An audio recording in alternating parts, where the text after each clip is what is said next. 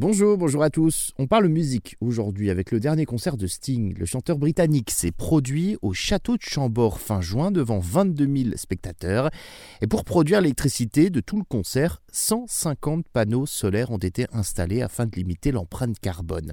Des panneaux disposés sur 80 mètres de long.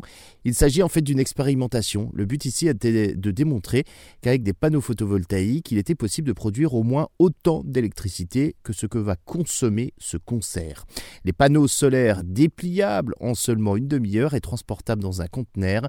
Un autre conteneur contient, lui, une armoire électrique ainsi qu'un onduleur qui régule l'électricité et protège des coupures de courant. Ceux-ci n'alimenteront pas la sono.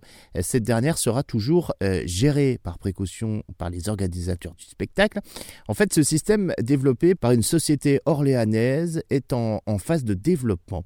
La société serait en discussion avec l'armée si le projet fonctionne, eh bien l'entreprise pourrait embaucher 150 salariés pour les trois prochaines années.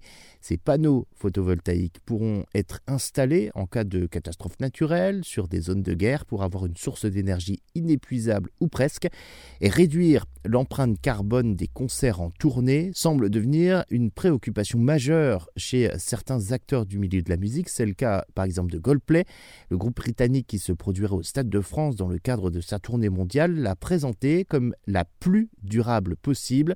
Au programme confetti biodégradable, éco-gobelet et moins de goodies.